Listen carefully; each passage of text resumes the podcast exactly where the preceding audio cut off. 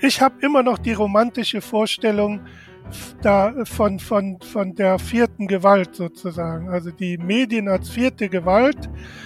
Ähm, und das hielt ich auch für eine sehr, sehr sinnvolle ähm, ähm, Vorstellung, dass die dieses Mandat wahrnehmen würden. Ähm, aber in, in, im Fall der ähm, Corona-Krise haben die, was das angeht, äh, flächendeckend versagt. Sagt Günther Theisen. Cicero Wissenschaft, ein Podcast von Cicero, das Magazin für politische Kultur. Hallo und herzlich willkommen zum Cicero Podcast Wissenschaft. Mein Name ist Axel Meyer, ich bin Evolutionsbiologe an der Universität Konstanz. Und ich bin Michael Sommer, ich bin Althistoriker an der Universität Oldenburg.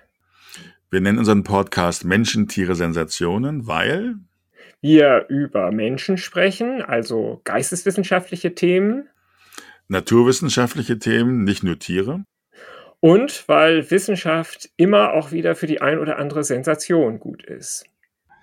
Heute haben wir zu Gast Günter Theissen und wir nehmen den Podcast am 23. August auf. Es geht in diesem Podcast um das Thema der Suche des Ursprungs vom Covid-19-Virus, Zoonose oder Labursprung. Herzlich willkommen, Günther Theissen. Ja, hallo. Vielleicht könntest du dich als erstes kurz vorstellen. Ja, gerne. Mein Name ist Günther Theissen. Ich bin äh, Professor für Genetik an der Universität in äh, Jena, Friedrich-Schiller-Universität. Ich bin äh, von meiner Ausbildung her eher Molekularbiologe als Genetiker und habe in meiner eigenen Forschung ein intensives Interesse an molekularer Evolution von Transkriptionsfaktoren und von der ähm, und an der Evolution von Pflanzen, insbesondere von Landpflanzenbauplänen. Inwiefern ist deine Forschung denn fürs Coronavirus relevant? relevant? Wahrscheinlich überhaupt nicht. Ich habe nur einen entsprechenden Kenntnisstand oder Kenntnishintergrund. Viele der Dinge, die da diskutiert werden, insbesondere wenn es um molekulare Evolution geht, selber beurteilen zu können. Also ich habe meine Diplomarbeit über Viroide geschrieben, habe mich intensiv mit Biophysik beschäftigt während meiner Ausbildung, insbesondere molekularer Biophysik, Struktur von Nukleinsäuren und so weiter. Und das sind natürlich alles Themen, die auch ähm, argumentativ verwendet werden, wenn es nach dem Ursprung geht. Das ist ja ein RNA-Virus, das hat eben damit besondere Eigenschaften, relativ hohe Mutationsraten und so weiter. Viele Argumente beziehen sich ja dann auf Stammbäume von Viren, die muss man ja auch verstehen können, die muss man ja sozusagen lesen und interpretieren können. Ja, also vielleicht kannst du dann da mal mit anfangen, äh, mit der Geschichte der Entdeckung des Virus oder der, der Krankheiten, der ersten Sequenzierung, die ersten Analysen, die ersten Stammbaumrekonstruktionen. Ja, das ist schon relativ mysteriös fast, weil die ersten Sequenzen sind ja veröffentlicht worden oder zu Journalen, renommierten Journalen, insbesondere Nature geschickt worden, wenige Tage nachdem hier in Europa das Problem bekannt geworden ist, dass es da in China, äh, in Wuhan eine neue Art von Lungenkrankheit gibt. Und das ist schon deshalb bemerkenswert, weil erstens weiß man natürlich als Molekularbiologe, wie lange es oft dauert, solche Analysen zu machen. Also auf entsprechenden Papern, es gab dann sehr früh zwei Publikationen in Nature mit vielen Autoren, also das schon alles zu koordinieren, also wer, wer jemals selber ein Nature Paper geschrieben hat, der weiß, dass sowas äh, Wochen oder Monate dauern kann. Und die haben in der Zeit auch noch die Analysen gemacht. Und dann ist das auch noch binnen weniger Tage in Nature akzeptiert worden, also begutachtet worden im Regelfall. Also das ist mit einer Geschwindigkeit geschehen, die für mich schon nicht mehr nachvollziehbar war. Also sowas kann eben Monate und Jahre dauern und ist hier in wenigen Tagen geschehen. Da hatte ich schon den Anfangsverdacht, dass die schon mehr Informationen zuvor hatten, als die öffentlich zugegeben haben. Es gibt ja mittlerweile auch Hinweise, dass ähm, da wirklich schon im, im Herbst 2019 Analysen gemacht worden sind, die aber sozusagen in die veröffentlichten Publikationen dann äh, nicht eingegangen sind. Darf ich gleich mal fragen, war dann in diesem frühen Nature Paper, war dann gleich die Zoonose-These im Raum oder ist, ist, hat das dann noch länger gedauert, bis man da hingekommen ist? Nein, das, das, äh, es ist eigentlich seriös äh, in diesen Publikationen nie eine Alternative erörtert worden. Also das war eigentlich immer sozusagen äh, vorausgesetzt worden, dass es sich um eine ähm, natürliche Zoonose handelt. Und eine kritische Diskussion alternativer Hypothesen hat auf diesem Niveau eigentlich nie stattgefunden. Oder dann viel später erst stattgefunden. Aber vielleicht ist es fair zu sagen, die Vorgeschichte vor diesem Coronavirus ist ja, dass die, der ursprüngliche SARS-Virus von 2003 klar als Zoonose von Fledermäusen zu Civets zu Menschen ging und dann auch der, der MERS-Virus über Kamele von der, von der Fledermaus zum Menschen kam. Dass dieser Beweis immer noch fehlt bei Covid-19 ist auch klar, aber dass man von einer Zoonose ausgeht, scheint mir als erstes fair zu sein. Ja, das stimmt. Äh, was aber ja nicht bedeutet, dass man nicht auch alternative Hypothesen zumindest in Erwägung zieht und kritisch evaluiert, wenn es irgendwelche Anhaltspunkte davon gibt, die so, dafür gibt, die so etwas nahelegen. Und bei der, bei dem Ausbruch dieser Krankheit äh, muss doch sofort klar gewesen sein, dass die genau da ausgebrochen ist, wo man am intensivsten auf diesem Planeten Coronaviren gesammelt und genetisch manipuliert hat das Labor dort in Wuhan, wo geforscht wird. Du hast angeführt, dass dieses Paper schon extrem früh vorlag und dass da eigentlich eine enorme Arbeit reingeflossen sein muss und Daten, die äh, schon längst bekannt gewesen sein müssen. Wenn man das jetzt mal als Wissenschaftsdetektiv angeht, was ist denn da jetzt sozusagen die Smoking Gun? Ist das das Labor? Wo kann man sagen, das ist jetzt eigentlich ein äh, vielleicht nicht ein unumstößlicher Beweis, aber schon, schon ein, ein starkes Indiz, dass da manipuliert worden ist. Also, dass die schon lange bekannt gewesen sein müssen, ähm, ist eine Überinterpretation meiner Aussage. Ich hielt es nur für sehr unwahrscheinlich. Ich hielt es für sehr bemerkenswert, dass man schaffen kann, von, von den, vom Patienten bis zur Nature-Publikation in, in wenigen Wochen zu kommen. Äh, es gibt natürlich kein Naturgesetz, das das verhindert und verbietet. Also es ist jetzt kein äh, absoluter Gegenbeweis ähm, oder Beweis dafür, dass da etwas nicht stimmt. Die Nähe dieser Institute, es gibt nicht nur eines, es gibt mehrere Institute in der Nähe des Ausbruchsortes, von dem aber dieses Wuhan Institute of Virology wahrscheinlich das kritischste ist. Ja, als Smoking Gun kann man das wahrscheinlich auch nicht bezeichnen. Über diese Metapher äh, haben wir uns schon mehrfach ausgelassen in verschiedensten Diskussionen. Was würde man sozusagen als schlagenden Beweis oder als Smoking Gun ansehen? Es ist aber schon ein sehr bemerkenswerter Zufall.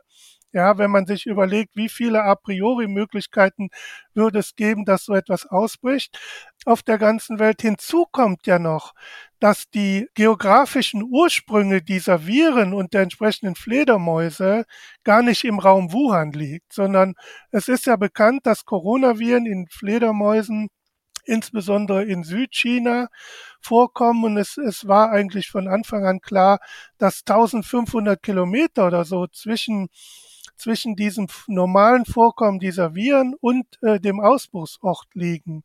Und es gibt auch keine Hinweise darauf, dass diese Fledermäuse im Winter da nach Wuhan fliegen. Und die Behauptung, dass Fledermäuse da gehandelt werden als Nahrungsmittel in Wuhan, die haben sich auch als falsch herausgestellt. Also die Frage ist dann immer noch, wie wie, wie, wie kommen die Viren überhaupt nach Wuhan? Und ähm, wenn dann da ein Institut ist, was über viele Jahre Fledermausviren im Süden Chinas gesammelt hat, nach Wuhan gebracht hat, dann ist es doch eine ziemlich plausible Hypothese anzunehmen, dass im Rahmen dieser Sammeltätigkeit oder sogar nachfolgender Forschung es zu diesem Ausbruch gekommen ist.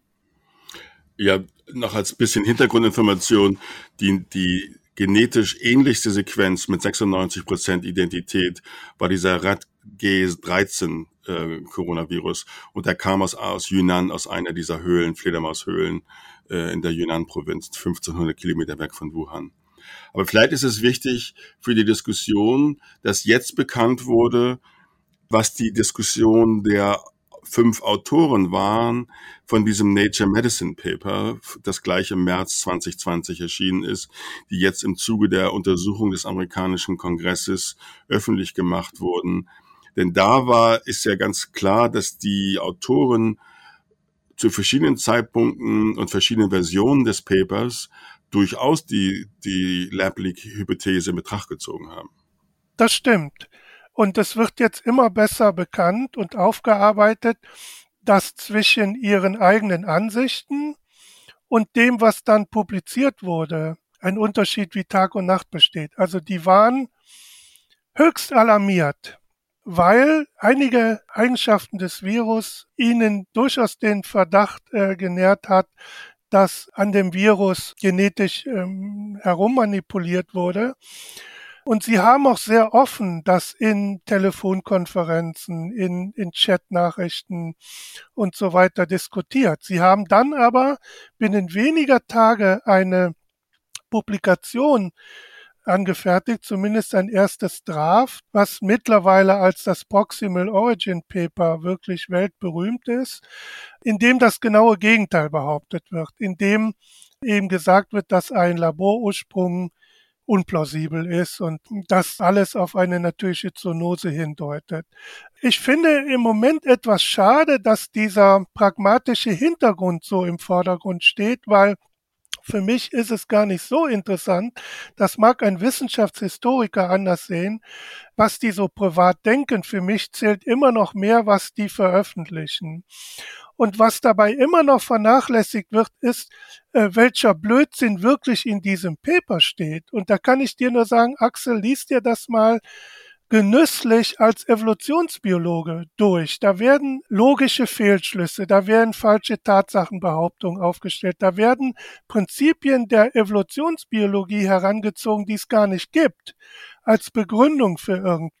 Also dieses Paper ist in sich schon sehr schlecht, egal was die Autoren sich privat für eine Meinung zugelegt haben. Es gibt zwei der Autoren, die kenne ich auch ganz gut. Andy Rambeau aus Schottland und Eddie Holmes aus Australien.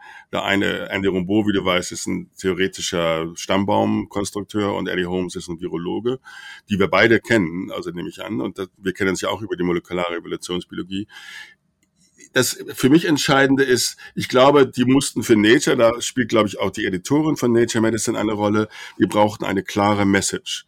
Die wollten oder wurden gezwungen oder irgendwie war die Gruppendynamik so, dass am Ende eine klarere, möglicherweise falsche Hypothese unterstützt wird ähm, und die andere unter den Teppich ge ge gekehrt wird. Das, das heißt ja Proximal Origin, weil sie einfach sagen, es ist nicht wahrscheinlich probable, dass, die, dass der Virus aus dem Labor kommt. Und das Wichtige, glaube ich, für mich ist die Art und Weise, wie sie möglicherweise durch diesen Conference Call am 1. Februar 2020, wo eben ganz wichtige Leute wie Fauci vom NIH, Anthony Fauci oder Francis Collins äh, teilgenommen haben oder äh, Farrar vom Wellcome Trust in England, meines Wissens auch Christian Drosten, äh, auf den wir vielleicht noch später zu sprechen kommen. Aber jedenfalls, dass in diesem Conference Call mehr oder weniger klar gesagt wurde, meinem Eindruck nach, es solle die Lab-Leak-Hypothese unter den Tisch gekehrt werden oder weniger als wahrscheinlich dargestellt werden, weil sonst zu viel Verschwörungstheorien oder so viel äh, weltweite Komplikationen daraus erwachsen könnten, wenn die Zusammenfassung oder die, die, die Conclusion in diesem Paper sein würde, dass es wahrscheinlich ist, dass es einem Labor kommt als von einer natürlichen Fledermaus. Und das Entscheidende ist für mich eher das Politische hier, habe ich den Eindruck, äh, was dort in diesem Conference Call passiert ist. Ganz, ganz kurz eben nur, nur, die Frage. Das sind also alles Leute, denen man jetzt äh, nicht unbedingt unterstellen würde, dass die handwerklich schlecht arbeiten. Eigentlich alles, nicht. Alles Profis Aber in ihr. Genau, aber dieses Paper ist handwerklich äh, ganz schlecht. Äh, und zwar so schlecht, dass ich schon erwäge, sozusagen eine Analyse zu diesem Paper zu schreiben. Ich weiß nicht, ob sich das lohnt, aber dieses Paper ist eines der schlechtesten Paper, die ich in meiner 30-jährigen Laufbahn wirklich lesen musste. Und ich habe das schon mehrfach in Seminaren verwendet als schlechtes Beispiel dafür, wie man in der Wissenschaft nicht argumentieren kann. Und was Axel sagt, ist natürlich ganz wichtig. Ich meine, man muss äh, zwei Dinge dabei bedenken. Das eine ist, wer da bei diesem Conference Call sozusagen von oben Druck ausgeübt hat. Also zum Beispiel Fauci und, und Collins. Das sind ja die Schwergewichte der Drittmittelverteilung des amerikanischen Wissenschaftswesens. Die sitzen auf Milliarden von Forschungsförderungsmitteln. Das heißt, die Autoren haben natürlich möglicherweise Angst gehabt, dass sie da ähm, zu kurz kommen, wenn sie nicht spuren. Dessen ungeachtet möchte ich ganz klar zum Ausdruck geben, dass ich es für einen Wissenschaftler für unakzeptabel halte, wenn er, so, wenn er sich diesem wissenschaftlichen Druck aussetzt.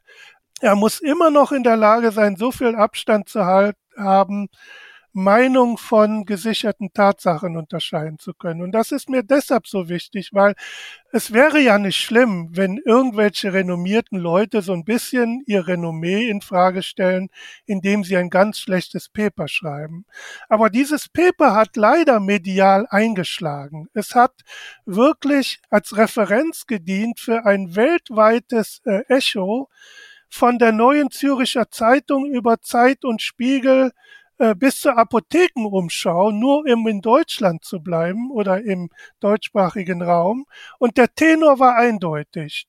Es ist bewiesen, mehr oder minder, dass dieses Virus einen natürlichen Ursprung hat.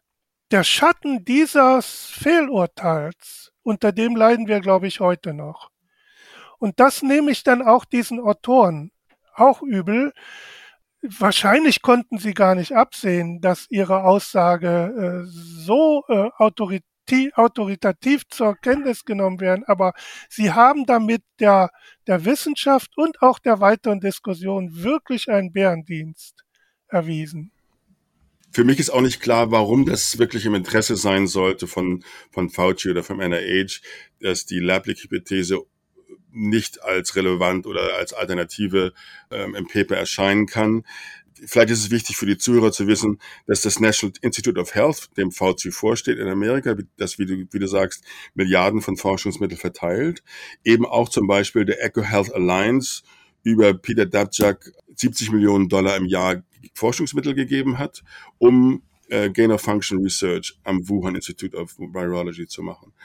Ist das eine Geschichte, die, von der du glaubst, dass die da vielleicht eine Rolle gespielt hat, warum die aus politischen Gründen entschieden haben, dass es äh, nicht ernsthaft in Betracht gezogen werden kann als Hypothese? Ja, es ist vielleicht noch äh, unmittelbarer äh, äh als politisch, sondern ähm, möglicherweise war ja ein, ein Transfer von Mitteln aus den USA nach China ans WIF also ins of Virology, zu bestimmten Zeitpunkten jedenfalls äh, illegal. Das heißt, die mussten unter Umständen nicht nur kritische Diskussionen, sondern sogar äh, juristische Konsequenzen fürchten. Das hat möglicherweise da eine Rolle gespielt. Ähm, was ich mir dann im Nachhinein auch immer wieder gedacht habe, ich meine, wir sind ja jetzt im zu Beginn Februar 2020 und damals haben sich viele Leute also ich kann sicherlich nicht, äh, vermutlich nicht vorstellen können, welche Ausmaße, welches Drama äh, sich da entwickeln würde. Ich stelle mir das jetzt metaphorisch so vor, Sie sahen da ein, ein, ein Feuer aufflackern und Sie haben sich wahrscheinlich gedacht, wir treten das jetzt aus, so, so effektiv es eben geht. Wir sagen, das war eine natürliche Zoonose und alles andere ist Verschwörungstheorie, bevor da jetzt irgendwie noch ein größerer Flächenbrand draus entsteht. Im Rückblick sieht es ja so aus, dass ich glaube, derjenige, den man für sowas verantwortlich machen könnte, der würde ja wahrscheinlich auf einem Berg von, von Hunderten von Billionen Dollar Schadensersatzforderungen am Ende sitzen. Das konnte man aber ja im, im März äh, 2020 wohl noch nicht absehen, dass, äh, dass das so eine vor allem weltweit enorm teure Angelegenheit werden würde. Also dann kann man sagen, dass praktisch eine, eine politische treibende Kraft dahinter, die sagt, also wir dürfen jetzt nicht zulassen, dass China am Ende als der große globale Buhmann dasteht, der dieses Gespenst Covid auf die, auf die Menschheit losgelassen hat. Das sollten wir wahrscheinlich ausschließen. Oder könnte das auch schon eine Rolle spielen, dass sich Leute gedacht haben, Mensch, da tickt eine politische Zeitbombe. Und wenn am Ende die Chinesen hier unter Druck gesetzt werden, dann äh, könnte es global ganz gewaltig krachen. Ja klar, also äh, ich denke, ähm, es, es gab da verschiedenste Motivationen und bei verschiedenen Leuten eben auch unterschiedliche. Also bei Peter Deschek vielleicht eher die unmittelbare Angst vor juristischen Konsequenzen und bei Francis Collins wahrscheinlich oder bei Fauci die Angst, dass da ähm, ungerechtfertigt amerikanische Steuergelder, da ist ja der amerikanische Bürger immer sehr sensibel, weil wenn seine Steuergelder für Unsinn oder sogar gefährliche Dinge ausgegeben werden. Und so, so können dann andere, sagen wir mal, äh, eher Top-Virologen, renommierte Virologen hatten vielleicht eher Angst vor dem Renommee ihres Faches, dass da, wenn da jetzt rauskommt, ich meine, was die ja offiziell gemacht haben, ist Sicherheitsforschung. Die haben ja geglaubt, wenn wir die Viren besser verstehen, deren pandemisches Potenzial, dann können wir Impfstoffe entwickeln, wir können die Welt vor Pandemien bewahren, ja, oder wie Batwoman, also äh, äh, Frau Lee das gerne ausgedrückt hat in Vorträgen, we have to find the dangerous virus before it finds us. Und jetzt stelle man sich vor, genau bei diesen Bemühungen, Sicherheit herzustellen, sei es zu der Katastrophe eigentlich erst gekommen. Ja, das, das habe ich immer gerne mit einem Feuerwehrmann ver, verglichen, der überall rumrennt mit einem Streichholz, um den Leuten zu zeigen, ja, guck mal, Michael, da bei dir, die ganzen Bücher, die im Hintergrund sind ja alle entflammbar. Und dabei ist dann eben mal wirklich dein Büro abgebrannt. Das wäre natürlich mega peinlich, ja, wenn, wenn sich rausstellt, die Leute, die viele Millionen wie ja Axel schon angedeutet hat, für ihre Sicherheitsforschung bekommen haben, dass die die Pandemie erst ausgelöst haben. Also im Grunde, das wäre sozusagen für, für die, für die äh, äh Virologie und äh, für die einschlägige Forschung wär, wär die, ist die Zoonose-These praktisch auch ein Konjunkturprogramm. Also je, je, je äh, wahrscheinlicher das ist, dass es aus dem Tierreich auf den Menschen überspringt, desto mehr Geld gibt's für entsprechende Forschung. Absolut. Äh, aber dafür, äh, äh, das erklärt natürlich noch nicht vollständig, warum man die Laborhypothese so komplett unter den Teppich kehren muss, sondern da würde dann eben der gegenteilige Effekt eintreten. Ne? Da würde man sagen, also Leute, wenn ihr mit euren Virenbasteleien mit der Behauptung, uns zu beschützen, eigentlich uns bedroht, dann solltet ihr auch kein Geld mehr bekommen für diese Art von Forschung. Und in diesem Spannungsfeld haben die sich, glaube ich, bewegt, ja. Aber das, äh, Günther, was du angesprochen hast, das Spannende ist ja irgendwo dann auch, dass schon sehr früh im Februar 2020 da gab es einen Artikel von einer Journalistin, die keine Wissenschaftsjournalistin ist, sondern einfach Korrespondentin für China ist, wo von vornherein die Lablik-Hypothese als Verschwörungstheorie bezeichnet wurde. Dass also das Politische oder das Mediale sofort dahin ging, dass jemand, der die natürliche Zoonose in Frage gestellt hat, als Schwurbler, Verschwörungstheoretiker dargestellt hat, mit all den Konsequenzen bis hin zu Berufsverboten, aber natürlich auch auf Twitter, auf YouTube, auf Facebook durfte das ja in keiner Form verbreitet werden. Das war, ist für mich noch ein ganz spannender Aspekt, wie das so in dieses mediale, politische so schnell umkippen konnte. Ich habe nicht verstanden, wie sowas passieren kann. Hast du da eine Idee, wie das, was dazu geführt hat?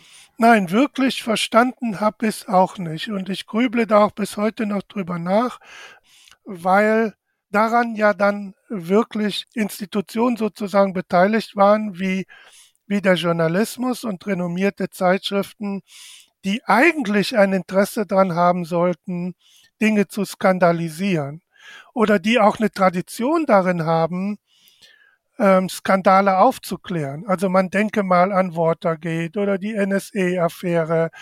Und ich habe nie verstanden, bis heute nicht wirklich, oder ich habe nur Teilaspekte davon verstanden, warum man in dem Fall wirklich einigen wenigen sogenannten renommierten Virologen glaubt und dann nicht kritischer nachhakt. Warum nicht renommierte Wissenschaftsjournalisten kommen und sagen, hört mal, was habt ihr denn für, für mögliche Argumente, äh, Laborursprung und das fairer gegeneinander abge, gewogen haben. Also ich selber habe ja zweimal an Nature geschrieben, eigentlich sehr sachliche Artikel, die auch in meinem Buch fast vollständig abgedruckt sind, habe darauf nie eine Reaktion erhalten. Ich weiß von vielen anderen Kollegen, die ähnliches versucht haben mit anderen Zeitschriften, was nie berücksichtigt worden ist.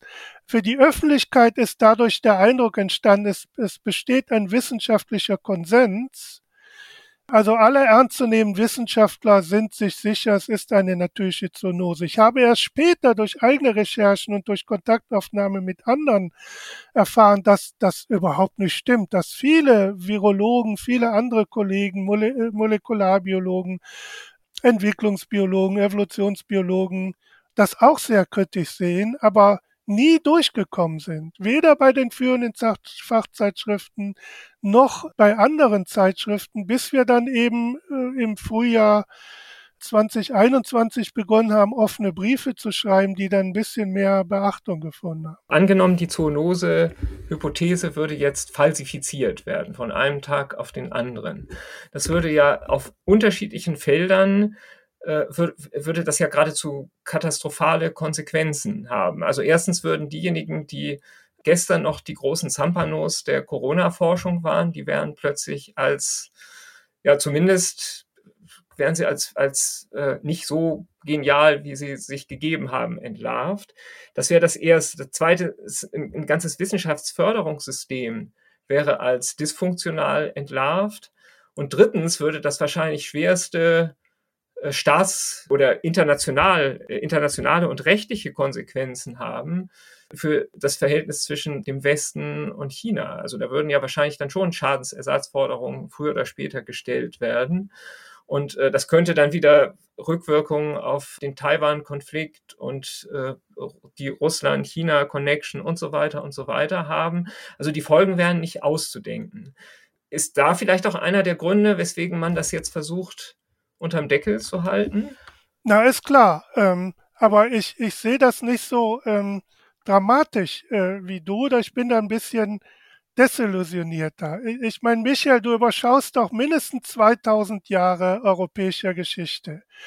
Und ähm, es zeigt sich doch immer wieder, dass Leute, die irgendwann dann Unrecht hatten, sich irgendwo noch ein Hintertürchen offen gehalten haben. Es gibt ja genügend ähm, Leute, die dann irgendwo irgendwelche äh, Vorbehalte noch vorbringen können, äh, wo sie in Interviews dann doch mal gesagt haben, na ja, äh, es könnte aber doch noch, also ich glaube, ähm, um, um wirklich sozusagen die großen Zampanos ähm, einfach äh, zu, zu widerlegen. Dafür sind die rhetorisch zu geschickt. Also die werden, ja, das hat man ja bei vielen politischen Umbrüchen gesehen, dass bestimmte Leute immer noch sozusagen äh, das überleben und ähm, argumentativ damit zurückkommen, zurechtkommen. Äh, was die juristischen Aspekte angeht, das kann ich überhaupt nicht beurteilen. Was die politischen Aspekte angeht, da bin ich dann auch relativ desillusioniert. Ich meine, da wird dann wahrscheinlich einfach pragmatisch aufgerechnet. Ich meine, je nachdem, wie unser Verhältnis zu China dann sein soll, wird das eben gegen andere Dinge aufgerechnet. Wenn es jetzt opportun erscheint, mit China bessere Beziehungen herzustellen, dann ist es plötzlich gar nicht mehr so wichtig, wie das Virus entstanden ist. Das wird eben immer vorgekramt, wenn es nützlich ist und unter den Teppich gekehrt, wenn es nicht so nützlich ist. Ich meine, man nehme nur das Verhältnis der USA oder anderer Länder zu Saudi-Arabien. Im Grunde ist das ein ganz mieser Staat, aber es wird nicht immer so gesehen, ja. Und ob die mal einen zersägt haben in irgendeiner Botschaft, das kann man manchmal wieder gut benutzen und manchmal ist es wieder nicht so interessant. Und so stelle ich mir das auch vor. Kann ich da vielleicht äh, auch noch kurz einhaken? Ich glaube, Michael, das ultimativ aufklären zu wollen, würde auch voraussetzen, dass die Chinesen kooperieren und uns die Datenbanken und Sequenzdaten, die es schon, wie, wie Günther gesagt hat, im Herbst, 21, äh, Herbst 19 gab, freimachen. Es gab ja auch eine WHO-Delegation, die da hingereist ist nach Wuhan. Aber die sind ja davon abhängig, was ihnen gezeigt wird, welche Laborbücher sie bekommen, welche Aufzeichnungen sie bekommen. Also da bin ich sehr pessimistisch. Also ich glaube, da kann man nicht erwarten, dass die Chinesen kooperieren und da nachhelfen. Das Politische ist, glaube ich, auch interessant in diesem Zusammenhang, dass Trump Trump Anfang 2020 noch sehr empathisch war, wie gesagt, und dann antichinesisch wurde mit dem China-Virus und wie er es genannt hat. Und was ich auch interessant fand, dass jetzt im Frühjahr 2023 sowohl das FBI als auch das Department of Energy, das Department of Energy in Amerika äh, bezahlt auch für die Genomzentren in Amerika und die sequenzieren eben viele Krankheitskeime und so weiter. Deshalb sind die da relevant. Auch gesagt haben, dass die Evidenz jetzt mehr für die Lab-Ursprungshypothese spricht als für den Zoonose natürlichen Ursprung. Man kann sagen, ja gut, die haben jetzt neue Informationen. Also die, es gibt Fragen dazu, wo waren die Patienten Zero? Waren das Mitarbeiter am Wuhan Institute of Virology? Hatten die wirklich Covid oder nicht? Was natürlich ein weiterer Hinweis wäre zu sagen, also das ist eine sehr, sehr große Kette von Zufällen, dass das in Wuhan dort, wo die Viren gesammelt sind, dort, wo die Viren manipuliert sind. Es gibt in der Geschichte von solchen Laboren hunderte von Fällen, wo Laborunfälle passieren. Jedenfalls die Frage ist, ist das auch nur politisch oder haben die da mehr Informationen, die vielleicht der Öffentlichkeit nicht zur Verfügung stehen, dass mehr Evidenz jetzt für die Laborursprungshypothese spricht. Also diese politischen Dimensionen, ich glaube, da wird, es wird niemals zu einer Klagesatzforderung gegen China kommen, äh, ist völlig illusorisch. Aber ich glaube, die, die Rolle der Medien finde ich noch interessant, weil in Deutschland ist es ja so, äh, da bin ich wahrscheinlich genauso desillusioniert wie Günther, dass in deutschen Talkshows gibt es genau äh, drei oder vier Leute, die immer eingeladen werden, egal zu welchem Thema, ob es saurer Regen ist oder Ozonlöcher oder Klimawandel oder Viren. Und das sind Lesch, Yogeshwar und Hirschhausen und eben auch Mai Tai Nguyen Kim.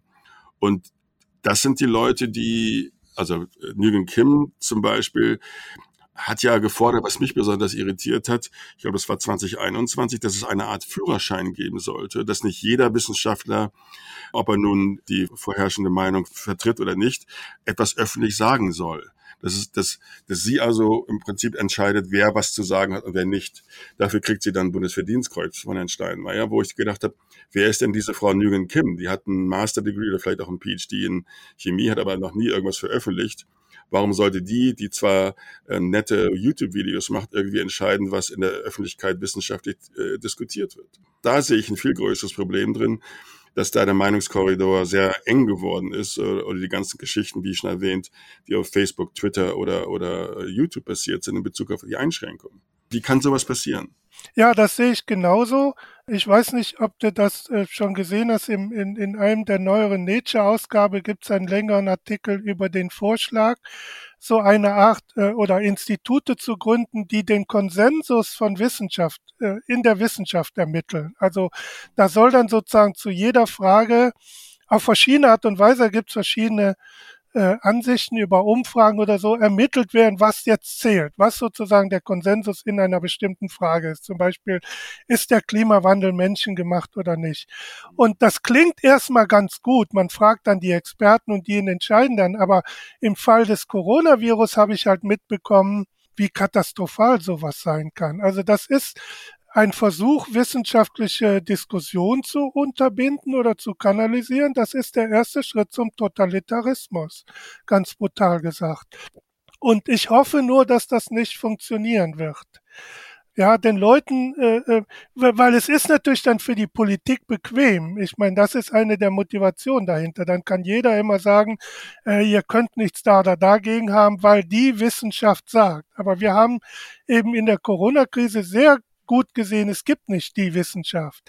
Es gab diese kleine Clique, sage ich jetzt mal despektierlich, weniger hochkarätiger Corona-Forscher, die haben sich auf ein Szenario festgelegt, zusammen mit einigen anderen politisch hoch angesiedelten Personen. Aber es gab viele andere Virologen, die das gar nicht so gesehen haben, die wurden nur nie gehört.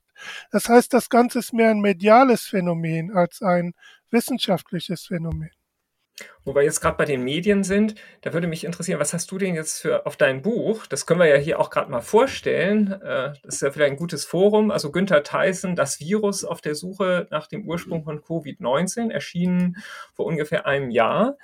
Was hast du für auf dein Buch für Reaktionen hier bekommen im deutschen Informationsraum?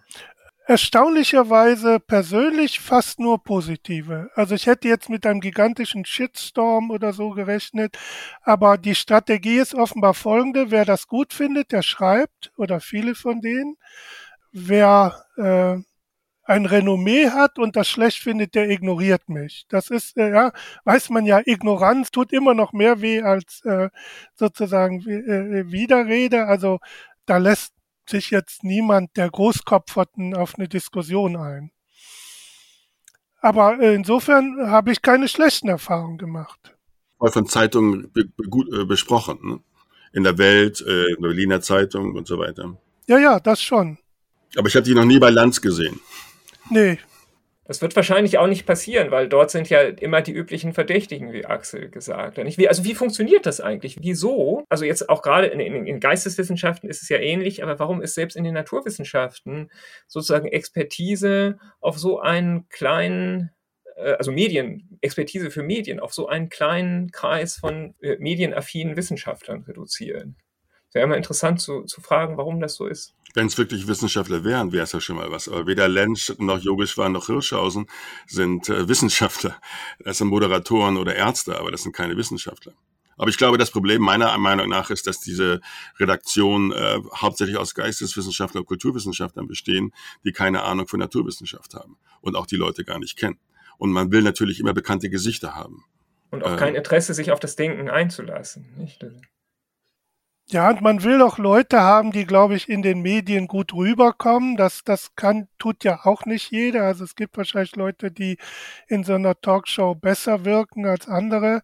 Aber das kann ich nicht wirklich beurteilen. Aber ich habe eine, eine Erfahrung mit den Medien gemacht, die, die für mich wirklich neu war. Also ich habe ja auch mit vielen Journalisten geredet und ähm, ich habe dann immer gefragt, warum gibt es dann so kritischen Journalismus, wie zum Beispiel äh, zu Watergate oder zu anderen politischen Themen und hier nicht. Und da ist mir dann von unterschiedlicher Seite gesagt worden, ja, im Medienwesen sind die Politikjournalisten die am besten angesehenen. Die sind auch am besten ausgebildet, die werden auch am besten bezahlt vielleicht, wenn sie freie Mitarbeiter sind.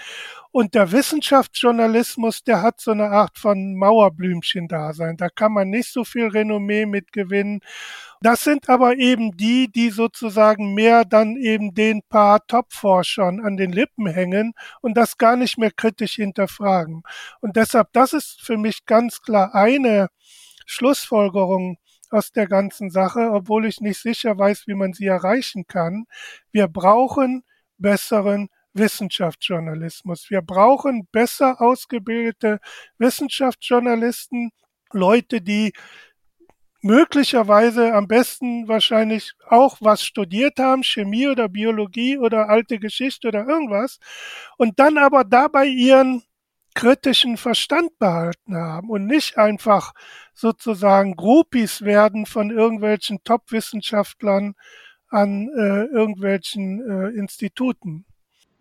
Also ich sehe das vielleicht noch kritischer weil die Talkshows wollen natürlich dann immer junge blonde Frauen haben, die vorher noch nie an Corona geforscht haben, aber vielleicht telegen da sitzen und nicht irgendwelche langweiligen Wissenschaftler, die vielleicht Ahnung von etwas haben. Also ich sehe das auch so, dass die, die Wissenschaftsjournalistik in Deutschland in einer großen Krise ist, dass also die Leute dort ähm, oft zu Aktivisten werden, gerade in Bezug auf Klimaforschung, aber dann eben auch einfach keine Ahnung haben die haben einfach nicht genügend Ahnung von vielen der Themen, die sie behandeln müssen, was ja auch irgendwo verständlich ist, wenn sie jede Woche über ein anderes Thema schreiben müssen. Es ist ja nicht einfach, in jedem irgendwas ähm, so schreiben zu können, dass es, dass es wissenschaftlich fundiert ist und verständlich äh, präsentiert wird für die, eine breite Leserschaft.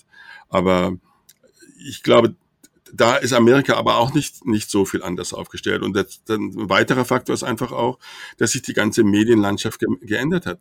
Zur Zeit des Watergate-Skandals waren die Zeitungen noch reich und unabhängig, weil sie von der Werbung gelebt haben.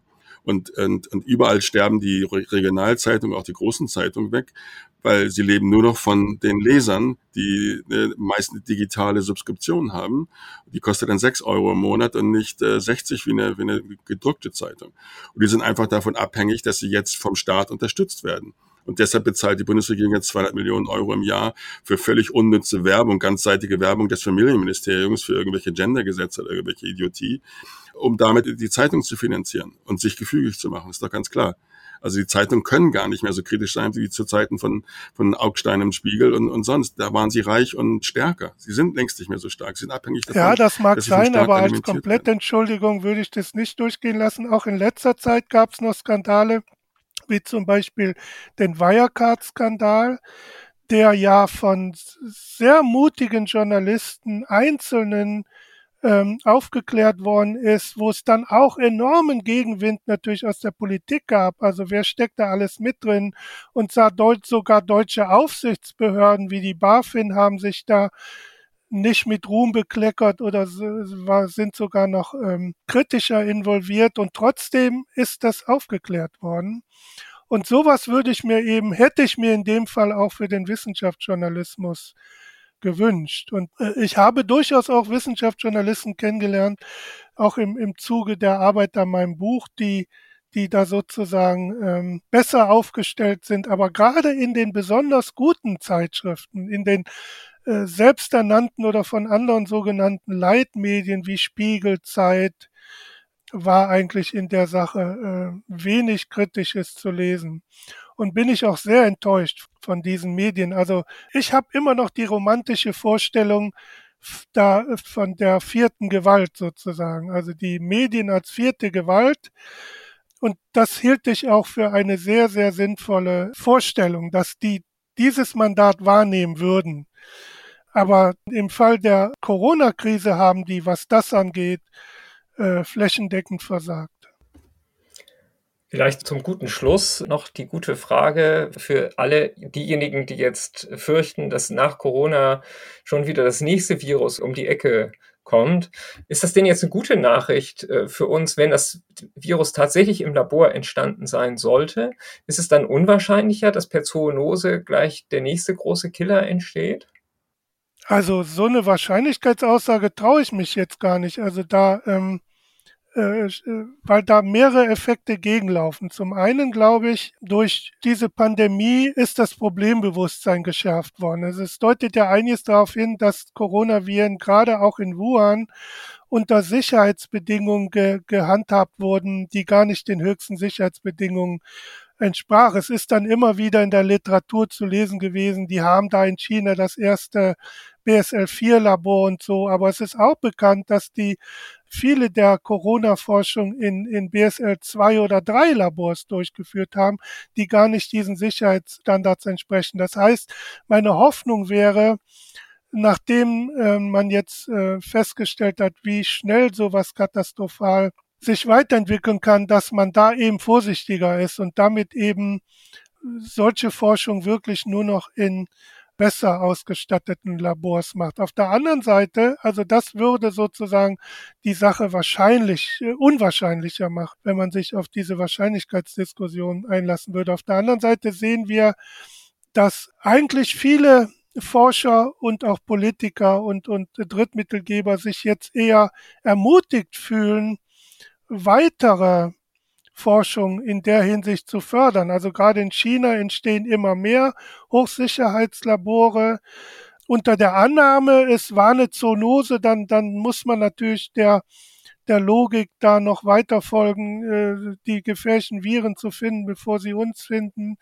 Also ich sehe jetzt nicht, dass man diese Art von Forschung einschränken würde. Ich sehe eher, dass man sie ausdehnt. Du hast ja gesagt, du wünschst die vierte Gewalt zurück. Für die Zukunft was bedeutet das denn jetzt für den Umgang mit Wissenschaft in der Öffentlichkeit oder mit der Politik? Siehst du da irgendwelche Lehren aus dieser Pandemie, die gezogen werden sollten? Ja, also äh, wie gesagt, ich kann das leicht sagen. Ich wüsste nicht, wie man es umsetzen sollte.